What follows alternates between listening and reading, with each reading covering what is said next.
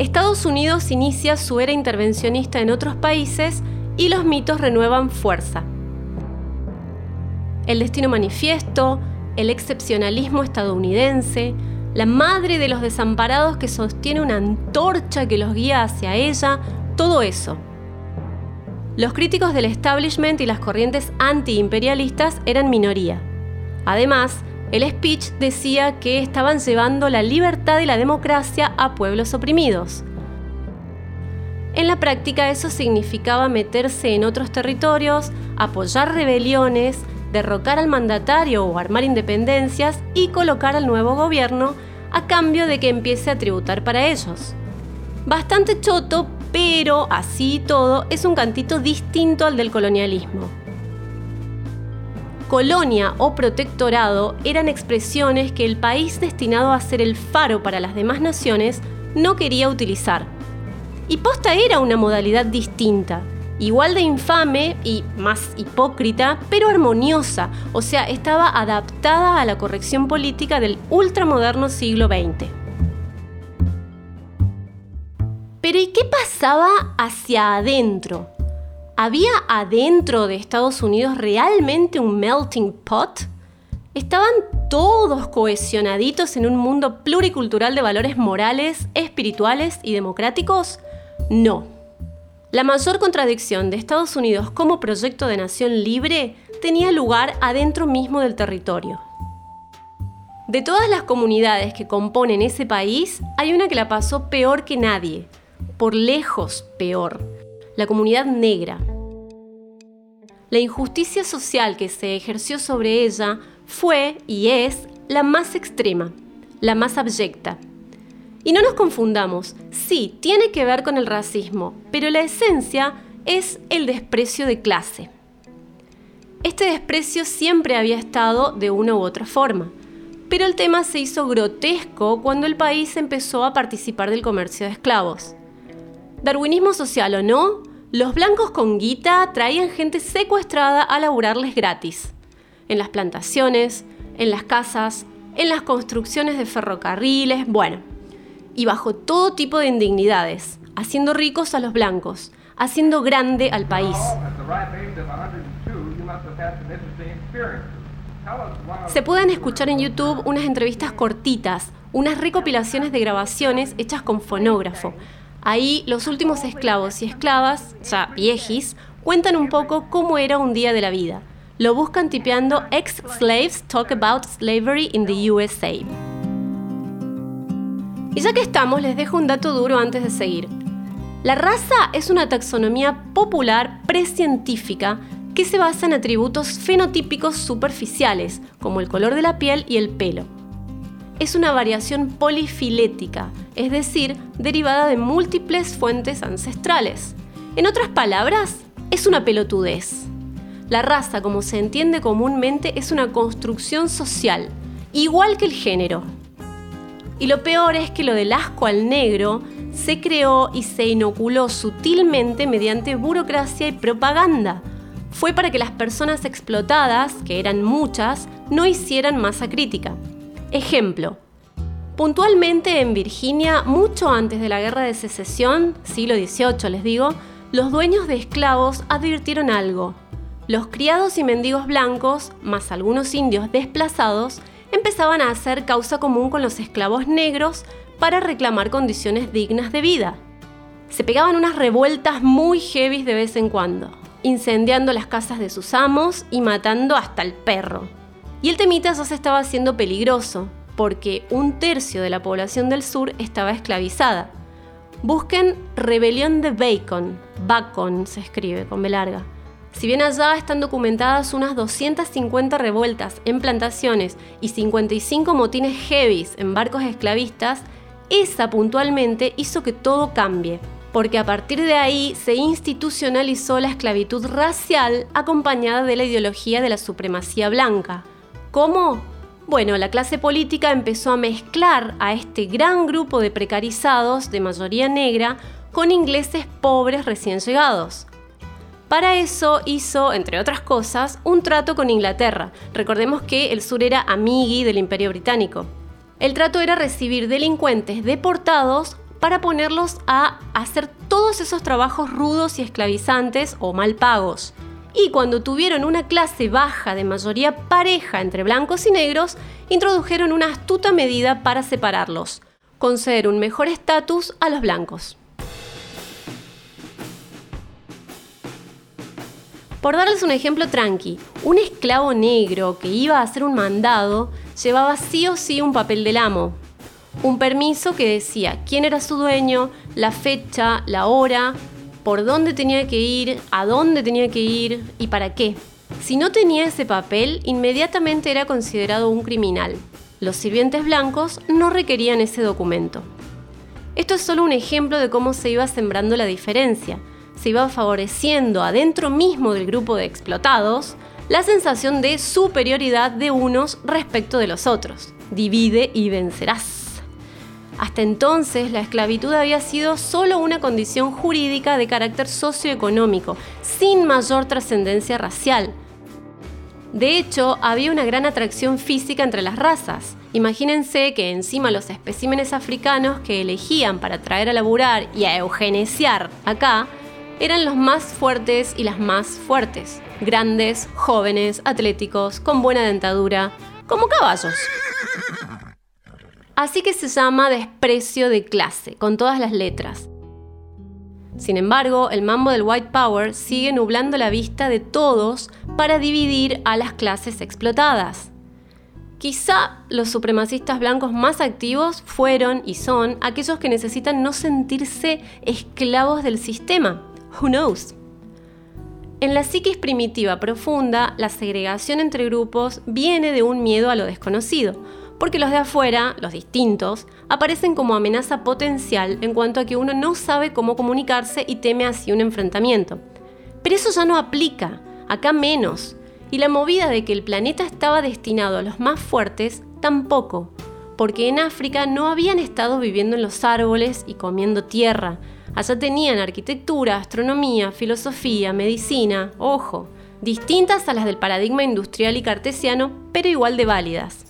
Y a no confundirse tampoco con esto, la posición inferior de los negros, la exclusión de los indios de la nueva sociedad, el establecimiento de la supremacía para los varones blancos ricos y poderosos en la nueva nación todo esto había quedado establecido en las colonias incluso antes de sacarse de encima a los ingleses. Pero ¿y entonces cómo es que las comunidades negras en este país post-abolición entran a formar parte de la sociedad? O sea, ¿por dónde entran y cómo? Bueno, la cosa empieza por la música y por el deporte. En África, la manera de cantar es comunitaria, es con feedback músicos público, digamos. Tiene como un sistema de preguntas y respuestas. Búsquenlas como técnicas antifonales y responsoriales. O sea, era muy distinto a lo que ocurría en aquel momento en la civilización europeizada, donde la música no era comunitaria. El artista hacía su performance a la vista de todos y la gente, quietita, sentada y empilchada, admiraba la cosa. En la música original de las comunidades negras africanas no es así. Ese arte allá involucra a todos y es parte de la vida cotidiana desde la primera infancia. Y estas comunidades venían de una innumerable multiplicidad de estilos musicales. En ese tremendo continente, más que nada en la parte subsahariana, hay música para placer y música para cada actividad del día. Se transmitió a través de los milenios como tradición oral. Esa forma de vivir en melodías y ritmos inició unos pocos miles de años después de la aparición de los primeros homínidos, así que imagínense el grado de sofisticación. Este lenguaje colectivo, con estructuras que se iban ensamblando y podían durar toda una jornada, se traslada a las plantaciones de los estados esclavistas. Recordemos que esta gente secuestrada no podía llevar sus instrumentos y tampoco poseer instrumentos, así que hacían todo con los sonidos que podían crear con el cuerpo. Y, desmotando algodón de sol a sol, tenían que laburar en grupos a pesar de tener dialectos e idiomas distintos. Entonces, a modo de apoyo y organización, se ponían de acuerdo con ritmos y canciones que hacían con sus voces y con sonidos guturales. Después de la guerra civil, los estados confederados quedan abatidos y destruidos, como contamos, pero además muy resentidos. El norte, lleno de bronca por la terrible resistencia que pusieron los confederados, se queda como ejército de ocupación, humillando a los del sur.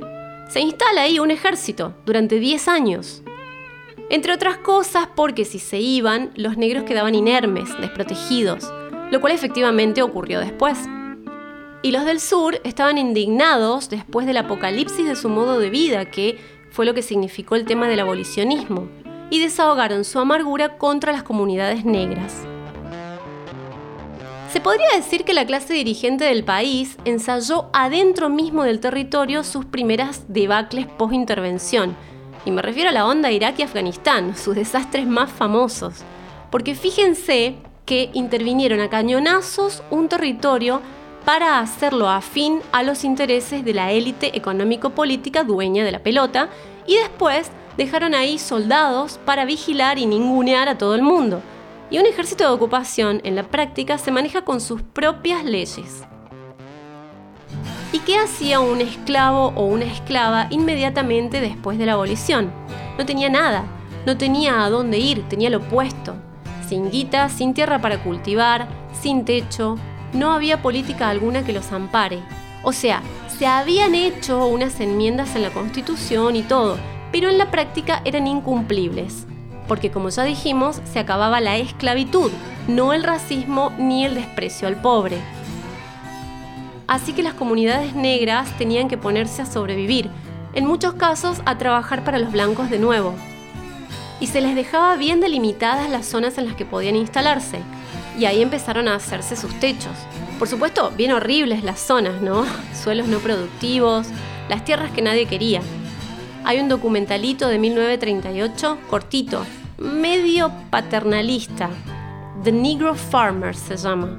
Está en YouTube si alguien quiere hacerse una idea de cómo eran sus casas y sus tierras. There are about 9 million Negroes in our southern states, and the majority of them live on farms. Así que se acaba la esclavitud y empieza una segregación racial perversa. Y no me refiero solo a los escuadrones de la muerte que atacaban tanto a negros como a blancos que les fueran amigables, sino a las leyes mismas. Esto arranca desde la educación, contenidos de muy baja calidad para sus escuelas, a diferencia de las de los blancos. El separados pero iguales, el Jim Crow System, que era un paquete legal de segregación, como el apartheid en Sudáfrica, pero 60 años antes. O sea, a las leyes pro inclusión se les hacía otras leyes que funcionaban como cortafuegos. ¿Para qué?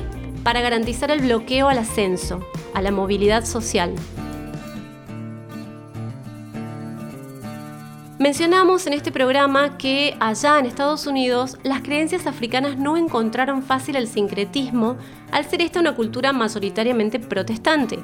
Los negros no podían poner o encontrar a sus deidades en un santoral, la protestante no es una religión figurativa como la católica. Y la profunda espiritualidad africana, más su arte musical, era lo único que no les habían podido arrancar los blancos. Entonces se adaptaron y se hicieron cristianos, pero metieron sus cantos y así nacieron los spirituals. Congregados en la iglesia, cantaban y adoraban, sollozaban, reían, porque se les pasaba la vida y no importa cuánto trabajen, sus condiciones no mejoraban. El sistema estaba hecho para eso. Uno ve en las películas que esos momentos en la misa son profundos y apasionados, casi como de trance. Los shows que se montaron en MTV en los 90 por la muerte de B.I.G., el rapero, Biggie Smalls, que Puff Daddy armó varios, y que tenían solo participación de gente negra, dejan ver el folclore aquel del origen de los spirituals y toda la gestualidad que remite a la injusticia original, a la injusticia que recayó sobre las comunidades negras, Hay muchos ejemplos. Más reciente, el sentidísimo funeral de George Floyd, ahora en este 2020. Si vieron algún pedacito, si no, busquen y atiendan ese aspecto que es curioso. Pero lo de los cantos colectivos no era la única diferencia. Resulta que en la escala musical africana existían unas notas que no existían en la escala musical del mundo occidental, del mundo blanco. La mayor parte de la música europea se escribía en un formato que tiene como base siete notas, la escala diatónica.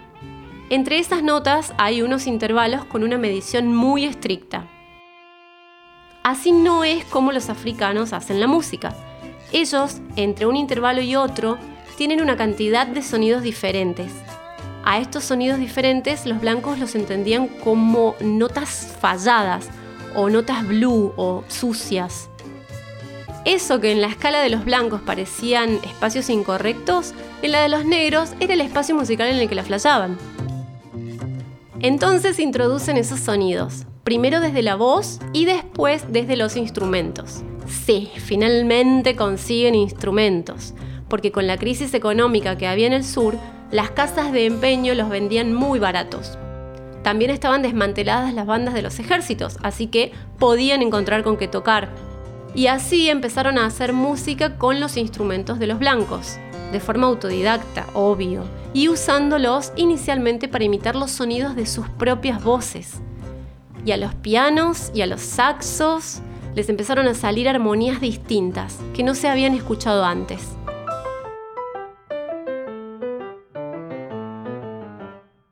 Como el cine aún no era popular, la gente iba a los vodeviles para entretenerse.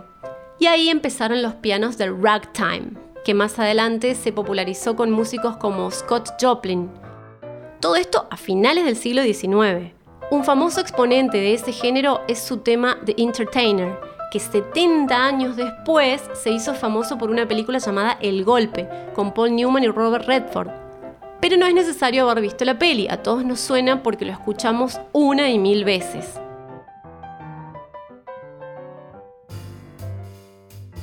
Y eso se tocaba en las cantinas, en los burdeles, en los bajos fondos, medio como acá el tango, ¿no? Y se escuchaba en teatros en los que los negros tenían que hacer payasadas, bufonadas, para que los contraten para tocar, bailar, cantar. Y así, medio caricaturescamente, estas comunidades se consiguieron un espacio. Mucho tiempo después, en el 2000, Spike Lee hizo una película en la que un negro que estaba en la lona monta un exitoso show de TV en el que se burlaba de las personas negras, tal y como se hacían aquellos espectáculos baratos que estamos contando del siglo XIX y principios del XX, con negros o con actores blancos maquillados de negro de forma estereotipada. Onda El cantante de jazz, la primera película sonora del cine, en la que un actor blanco hace de negro con este estilo que se llama blackface Blackface es, digamos, el juglar que imita a los esclavos y los muestra perezosos, ignorantes, cobardes, hipersexuales. Un personaje blackface muy popular fue precisamente Jim Crow, por quien en un acto deplorable se bautizó ese paquete legal. Este juglar cuervo negro fue desarrollado por un actor y dramaturgo blanco, hubo alta industria en esto del entretenimiento de burlarse de la comunidad negra.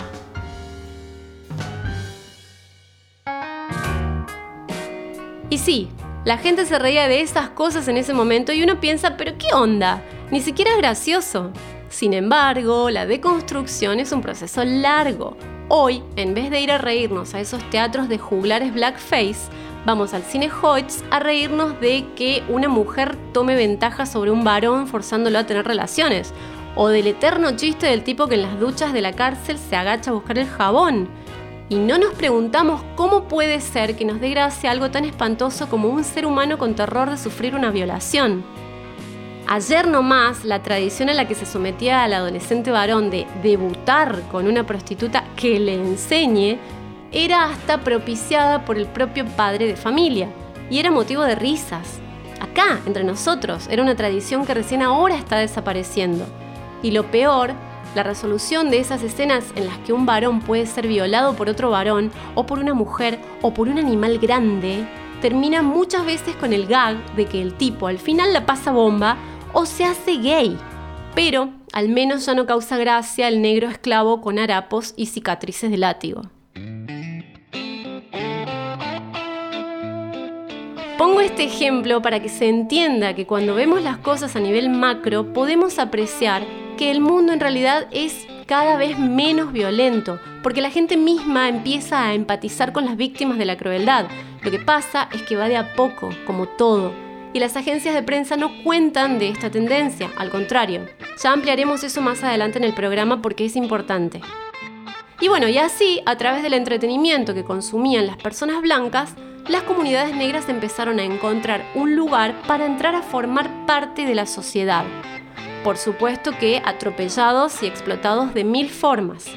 Los blancos se cansaron de marginarlos, usarlos, enriquecerse, por ejemplo, robándoles la autoría de las canciones.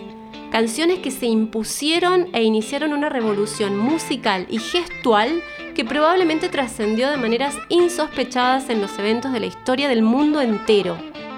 Contaremos más en el episodio que viene. Hasta la próxima.